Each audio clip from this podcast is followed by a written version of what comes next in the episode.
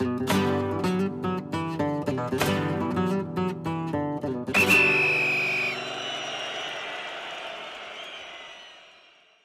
さんこんにちは。ペリュディスタ小沢です。今日は7月に入ってから無所属となっておりました、えー、メッシとバルセロナの新契約についてお話ししたいと思います。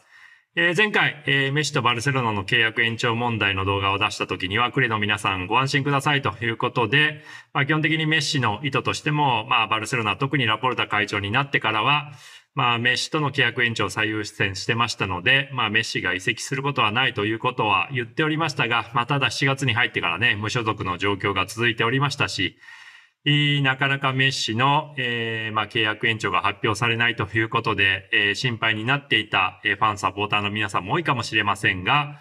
えー、どうやら昨日、7月15日にスペインの、えー、大手主要メディアが一斉に5年契約基本合意ということで発表しましたので、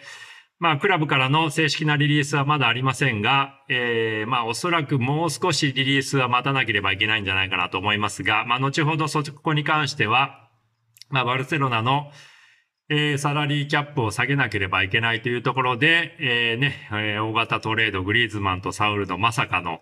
えー、現実味を帯びているトレードの話にも言及をしますが、まあ、まずはちょっとメッシの新契約の内容についてお話ししたいと思いますけれども、まあ、基本的に基本合意に達した内容の年数に関して言うと5年ということで、前回の動画でも出しましたが、まあ、そこの年数は変わっていないと。ただ、まあその5年の中での総額の金額に関してはかなりメッシがさらに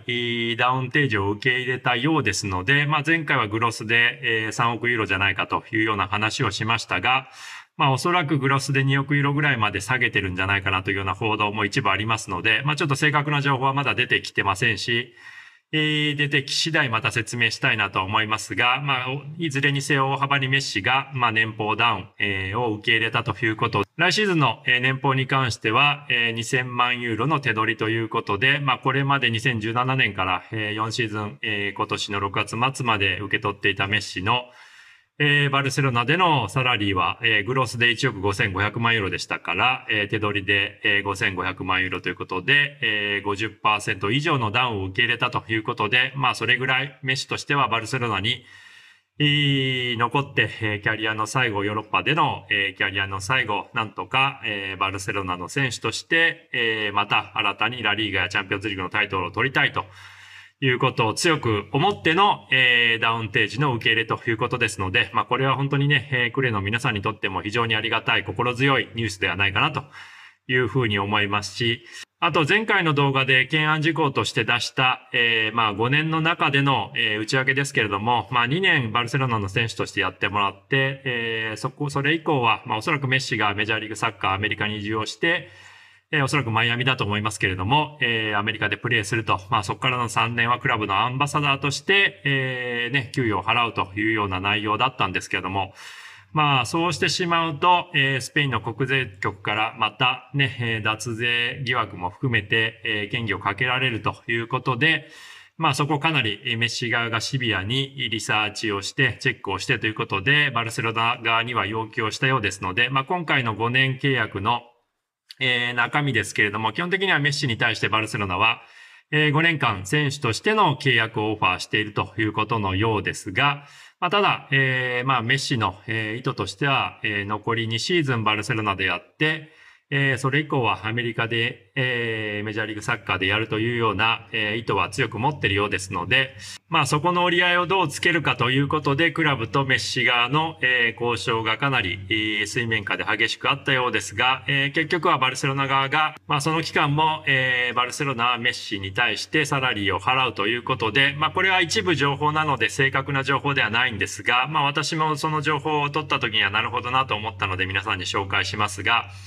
まあ5年のうちの3年目以降アメリカに行きますと言った時にメジャーリーグサッカーもサラリーキャップで、えー、ね、ビッグネームであってもサラリーの上限がありますので、まあリーグとして決まってますので、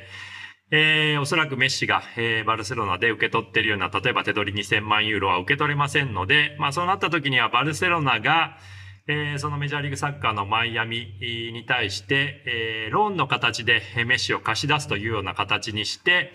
まあ、メジャーリーグサッカーからの、えー、年俸と、まあ、さらにそこに足りない部分をバルセロナが給与を払うというようなところで、テクニカルな部分で、えー、ね、横やりが入らないようなやり方をうまく、えー、契約に落とし込んだんじゃないかなと思いますので、まあ、確かにそれであればすんなりいくなと。で、えー、新契約に関しての、えー、契約解除金バイアウトは、まあ、これまでは7億ユーロついてましたが、まあ、6億ユーロぐらいに下げられるんじゃないかというようなニュースが出てますが、まあもうね、えー、あまり6億であれ7億であれ、まあこのコロナ禍のえー、ヨーロッパ中の世界中のクラブがね、えー、経済的なダメージを受けている中で、それほどの金額を、まあ34歳になったメッシに、契約解除金ね、満額払って取るクラブはあり、ないと思いますので、まあフリーでも、えー、パリ、マンチェスターシティが動かなかったということからもわかるように、まあ基本的にはもう契約解除金に関しては設定はあまり関係ないかなというふうには思いますので、まあそこはあまり争点ニュースには今後ならないのかなというふうには思います。ただですね、このメッシの新契約なんですけれども、まあ、クラブ側としてはもう7月に入って、えー、メッシとの契約が切れてますから、で、かなり、スポンサーから、えー、メッシの肖像権使えるのかどうかっていう問い合わせも含めて、えー、つつかれてるようですので、早く、一日でも早くメッシと契約延長してもらって、えー、まあ、スポンサーが何の問題もなくメッシの肖像権、えー、を使って、えー、ね、マーチャンダイジング、マーケティングできるようにということで、かなりクラブ側にプレッシャーをかけているようですので、えー、クラブ側は一日でも早く契約延長、えー、合意発表したいところなんですが、まあ、皆さんご存知のように、バルセロナは、まあ、ラリーガのファイナンシャルフェアプレイにかなり抵触をしていて、えー、少なくとも、えー、2億ユーロの、えーまあ、トップチームのサラリーキャップのコストカットを、え、実行しなければ、メッシの、え、選手登録ができないと。まあ、それからね、すでに獲得を決めているアグエロ、エリク・ガルシア、え、デパイ、え、エメルソンの4選手の、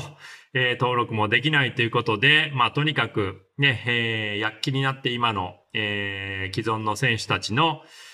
えー、コストカット、サラリーダウン、それから、えー、放出売却ということに向けて動いているわけで、まあその流れの中で今出てきているのが、えー、グリーズマンと、え、アトレチコ・デ・マドリーのサウルとの、まあ、大型トレードの話で、まあこちらは先週の7月10日の土曜日に、えー、カタルーニャのムンド・デ・ポルティーボがいきなり一面で、えー、ポッといきなり出してきたので、まあ私は最初見た時にはまた、えー、ね、ムンド・デ・ポルティーボ的な、まあ、煙を売るじゃないですけれども、前つばもののニュースかなと思って見てたんですが、えー、日増しに現実味が帯びてきまして、えー、これはもしかしてあるぞというところまでは来てるんですが、まあ直近の情報を整理すると、まあまだこれ実現には結構時間がかかるなというように私は分析をしております。というのも、えー、もちろんバルセロナとしては、えー、グリーズマンは高級取りですので、まあ、ね、手取りの年俸はね、えー、いくつか情報が、えー、錯綜してるんですが、まあ、おそらく2000万ユーロぐらいの手取りの年俸ですので、まあ、そうするとグロス4000万ユーロぐらい、えー、バルセロナは年間で、えー、グリーズマンに用意しなければいけないと。まあ、あと2019年に、えー、グリーズマンはトリシコ・デ・マドリーから獲得して以降、えーまあ、その移籍金の、えー、価償却でまだ7200万ユーロ、えー、残り3シーズン残ってますので、まあそこもスリム化したいというところで、まあできる限りもうグリーズマンを、えー、放出売却するしか、えー、メッシをね、登録する、えー、メッシの契約を発表するオペレーション的なテクニカルな部分が、えー、選択肢が残されてないというところまで追い込まれてるんで、まあこれはかなりバルセロナ側から、えー、持ちかけられてるというか進められている大型トレードの案なんで、アトリシコ・デ・マドリーとしてはね、えー、まあもちろん実現すれば、えー、アトリシコ・デ・マドリーが多分断然得をするトレードにはなると思いますし、まあただでグリーズマンを受け入れることができて、まあ昨シーズンのサウルの活躍見てると、まあ絶対的なレギュラーではなくなったと。まあなおかつアルゼンチン代表のデパウル取りましたので、まあはっきり言ってしまうと、それほどシメオネ監督の来季の構想にサウルが入ってない中で、まあこれはラッキーなトレードじゃないかなと思いますが、えー、グリーズマンをね、ハドリシカ・ド・マドリーが引き取ったとして、今、バルセロナで受け取っている年俸2000万ユーロぐらいの手取りの年俸はさすがに出せませんので、まあそうしてしまうと、ハトリシカ・ド・マドリーとしての給与体系が崩れてしまいますので、また、ハトリシカ・ド・マドリーとしてのラリーガのファイナンシャルフェアプレーの問題が出てきますので、えー、グリーズマンに年俸を下げてもらうか、あるいはバルセロナに昨シーズンの、えー、ルイス・サレスのように、えー、給与の一部あるいは半分を折半してもらうかというところで、えー、ね、こう、バルセロナに条件提示しているようですが、ま、さすがに昨シーズンのスアレスのね、えー、例があって、それでね、アトリシコにね、スアレスの活躍をもって、ラリーガのタイトルを持っていかれましたので、まあそんな恥ずかしいことを2年連続バルセロナとしてはやれないということで、ラパルト会長もそこは突っぱねてるようですので、えー、まあそこの問題があって、えー、なかなかうまくはね、えー、そんなにスピーディーには進んでない、えー、このトレード案件ですけれども、まあ現状バルセロナとして放出要因で、まあ最優先は、まあ現状コーチーニョ、デンベレ、グリーズマン。まあ本当であればね、デンベレ、グリーズマンは戦力に入れておきたいんでしょうが、まあ、ただ前線に関して言うと、デパイ、アグエロ取りましたので、まあ最悪、そういった選手たちが出ていっても致し方ないというところはクーマン監督の OK ももらってるようですので、まあそういう形で進めてると。で、まあバルセロナとしては当然ね、えー、コーチーニョ、デンベレ、グリーズマン、いずれも1億ユーロ以上の、えー、移籍金を、まあ、払って取ってますので、で、まあ、原価償却の移籍金も残ってますので、ね、できれば最低、例えば5000万ユーロとか、まあ、できる限り7000、8000万ユーロぐらいで売りたいんでしょうが、まあ、このマーケットの中で、えー、そんな値段を、このね、3選手につけてくれるクラブはありませんし、まあ、実際にオファーは全くグリーズマンに関しても届いてないようですので、えー、まあだからこそ出たトレード案なんでしょうけれども、まあそれだけバルセロナが追い込まれているということがわかるトレード案になっていると思いますので、まあ現実味を帯びているというのは、まあ確かなようですが、かといって、えー、今日明日決まるものでもないようですので、まあもう少し時間がかかる、あるいは、えー、グリーズマンの給与の問題のところで、まあなんせアトリシコでモデルはそんなに、まあこの大型トレード、まあもちろんね、実現すればラッキーなんですけれども、えー、とにかく是が非でも実現させたいというところは、えー、そこまでは思ってませんので、まあ当然ね、えー、昨シーズンの既存の戦力がありますし、まあ中盤でパウル取りましたし、まあジョアン・フェリックスがユーロで怪我をしてしまったので、シーズン初めのところが間に合わないっていう意味ではグリズマン来てくれるとありがたいでしょうし、まあ、ルイス・サレスの代役という意味でもね、フォワード誰取ろうかなというような中で、今、夏のマーケットで動いてますから、まあ、取れれば本当に、ラッキー、御の字なんでしょうが、まあ、かといってバルセロナにいろいろ譲歩してまで。で、まあ、今出てるのは、さすがにグリーズマンとサウル、ね、10日交換はバルセロナにとって大損なので、まあ、じゃあ、ジョアン・フェリックスつけてくれ、エルモソつけてくれ、レナン・ロディつけてくれとか、あるいはサウルプラス金銭みたいな、えー、ね、枝葉の分かれた情報が日増しに出てきてますが、まあ、そこはアトリシカド・マドリーとしては全く考えてないということなので、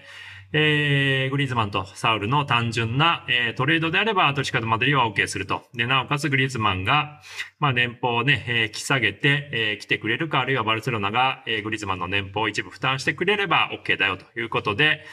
えー、まあ、交渉に強気の姿勢で臨んでいるようですので、まあ、だからこそすぐには決まらないかなと。まあ、あるいはもしかすると破綻になるかなというような可能性も残されていますが、まあ、じゃあ破談になった時にメッシのえー、新契約の発表ができるのか、登録ができるのかというところがありますので、まあ、いろんなところでバルセロナ、ラポルト会長は今追い込まれてますので、えー、ね、こう、メディアからマイク向けられるたびにトランキリだ、トランキリだと、まあ、落ち着いて落ち着いてと、焦らなくていいよということで、えー、安心安全をね、えー、歌っておりますけれども、本音としてはかなり追い詰められてるんじゃないかなと思いますし、まあ実際に、えー、フロントのマテワリマニーは、まあラポルタ会長に対して、もうグリーズマンを、まあただ同然で、えー、引き取ってもらわないと、まあそれぐらいしないと、まあラリーガの FFP を、えー、クリアできないとまあ、それぐらいコストカットのオペレーションが難しいということをね、伝えてるようですので、まあ、そういうことも、まあ、グリズマをただ同然で出すとか、まあ、ウンティティとかピアニッチをもう契約解除して、えー、もう移籍金なくていいので、とにかく、えー、年俸、彼らの高額の年俸をカットしたいので、えー、現時点で契約解除して出ていってくれっていうことも、えー、実際にね、言ってるようですので、まあ、それだけ追い込まれてるバルセロナ苦しいなというところを皆さん、えー、知っていただければ、なかなかメッシの、えー、新契約もね、基本合意には達してますけれども、発表できない理由も理解いただけるんじゃないかなというふうには思います。まだね、正式に発表されていない以上、何かしら動きがあるかもしれませんので、動きが、えー、進展があった時点で、えー、また、えー、動画にして情報として皆さんにお出ししたいと思います。えー、それでは、えー、また次の動画でお会いしましょう。ありがとうございました。アスタラプロキシマ。